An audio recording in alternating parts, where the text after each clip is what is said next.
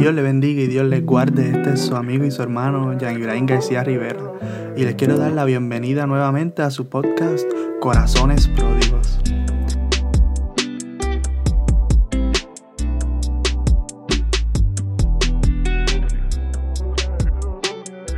En el día de hoy les quiero presentar lo que es la nueva serie que estaremos trabajando sobre el tema del liderazgo. Y el subtema de hoy que les voy a presentar es autoliderarte en medio de la soledad, pensamientos y compañía. ¿Y qué es el autoliderazgo? El nombre nos sugiere una definición y es la habilidad de poder dirigirse o liderarse a uno mismo. Esto es durante diferentes circunstancias de la vida para poder llegar a las metas trazadas y cumplir los sueños que uno tiene toma de y tomar las decisiones que impacten nuestra vida a corto y largo plazo. ¿Y por qué esto nos, debe importar? ¿Por qué esto debe importarme a mí? ¿Por qué debe importarte a ti?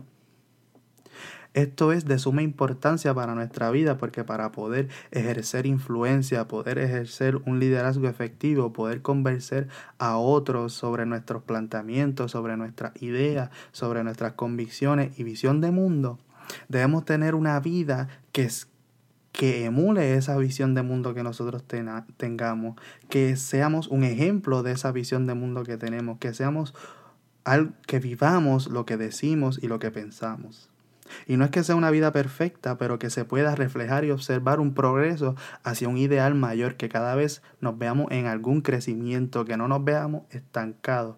No es que no haya temporadas de estancamiento, sino que siempre se vea cuando eh, veamos hacia atrás nuestra vida, que siempre veamos que hay un progreso, que siempre vamos hacia el frente.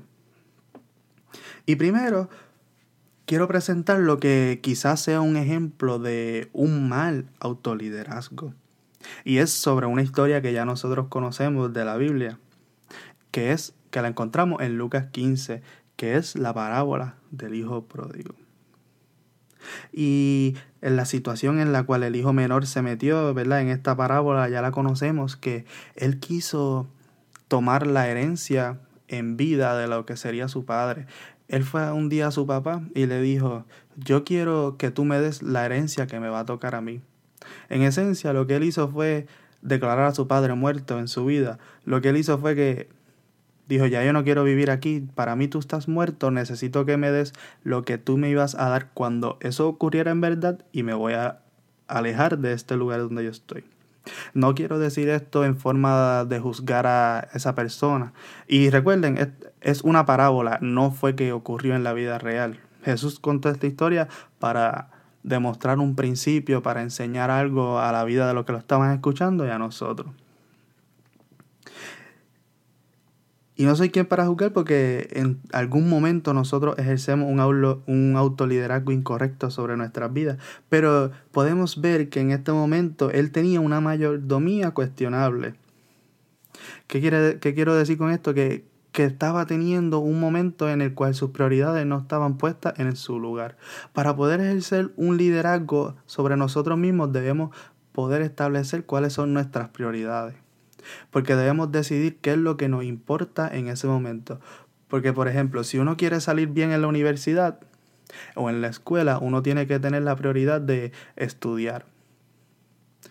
O de tomar la decisión, por ejemplo, de estar en, el teléfono todo el día, de estar viendo Netflix, de estar en YouTube, de estar en realizando otras actividades de, de ocio o esforzarme realizar, y realizar mis estudios, realizar tareas y educarme. Eh, uno tiene que poner esas cosas en la balanza y establecer prioridades. Como les repito, la perspectiva sobre lo que es verdaderamente importante estaba distorsionada vemos que el hijo menor tomó por sentada la relación con su familia por lo material. Prefirió lo material, lo material sobre la relación que tenía con su padre y con su hermano.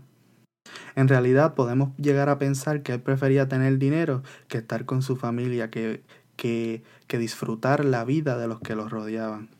Por lo que sus actos demostraron sus prioridades. Eso es algo que también debemos entender, que nuestros actos demuestran cuáles son las prioridades de nuestra vida. Porque a veces decimos, ah, yo quiero ser bueno, buen estudiante. A veces queremos decimos que queremos ser buenos buenos atletas, a veces queremos, decimos que queremos ser buenos músicos, pero en realidad estamos ejerciendo el tiempo que debemos de práctica, en realidad estamos ejerciendo todo el tiempo que debemos tener de estudio, en realidad estamos realizando nuestro, nuestro schedule, estamos realizando nuestra agenda para que esto se pueda cumplir o estamos esperando que ocurra por arte de magia. Estamos siendo efectivos y estamos siendo intencionales en lo que hacemos durante nuestra vida y sobre nuestros, en nuestros días para poder realizar nuestros sueños y las metas que nos trazamos.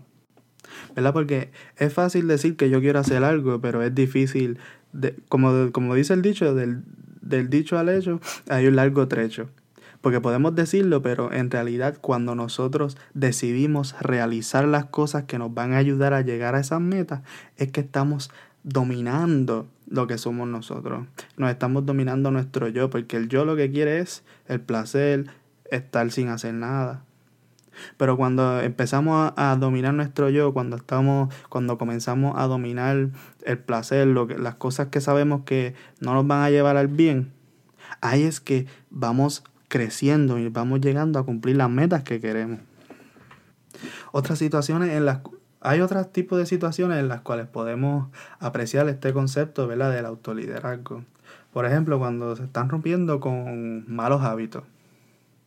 Esto es algo en el cual uno tiene que hacer por sí mismo.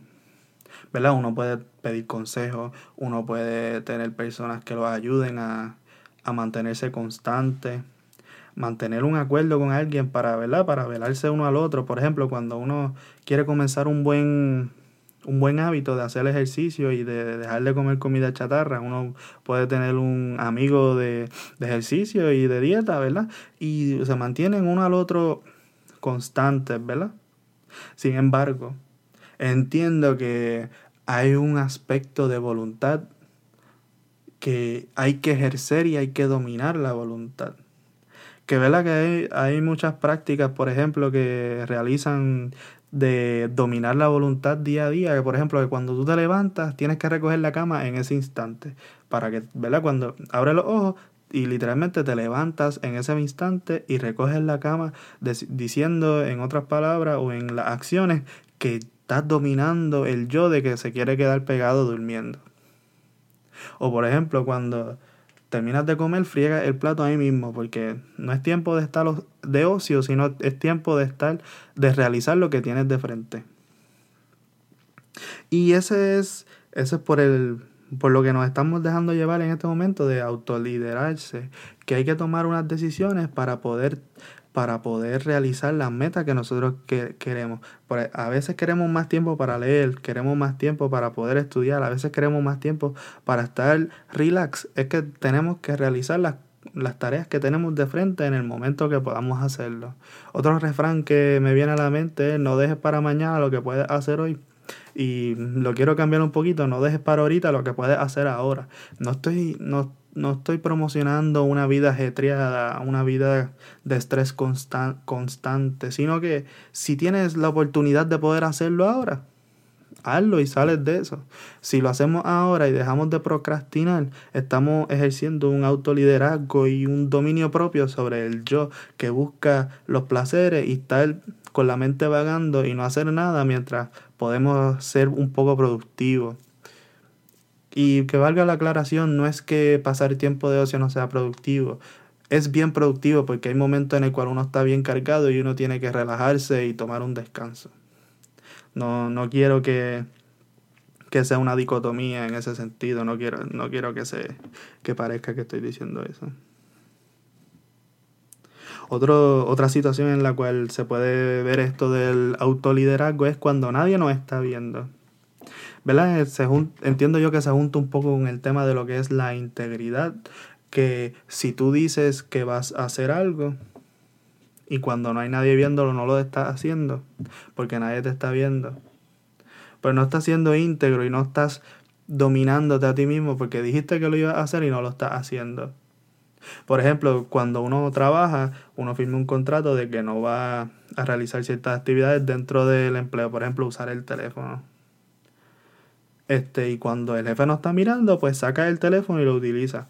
Pero en realidad te está autodominando a ti, te estás, no autodomino, sino te estás autoliderando en ser un ejemplo a los demás, estás liderándote a ti mismo en seguir las órdenes y las reglas, ¿verdad? De lo, de lo que ya estaba establecido.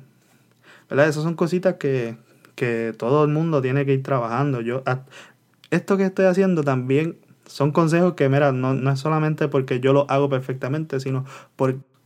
¿Verdad? Y aquí les tengo una cita de Clay Scroggins que dice que con las pequeñas elecciones que hagas cuando nadie más te está mirando, cuando solo estén tú y Dios, le estás demostrando o refutando a Dios y a ti tu futura capacidad de liderar a los demás.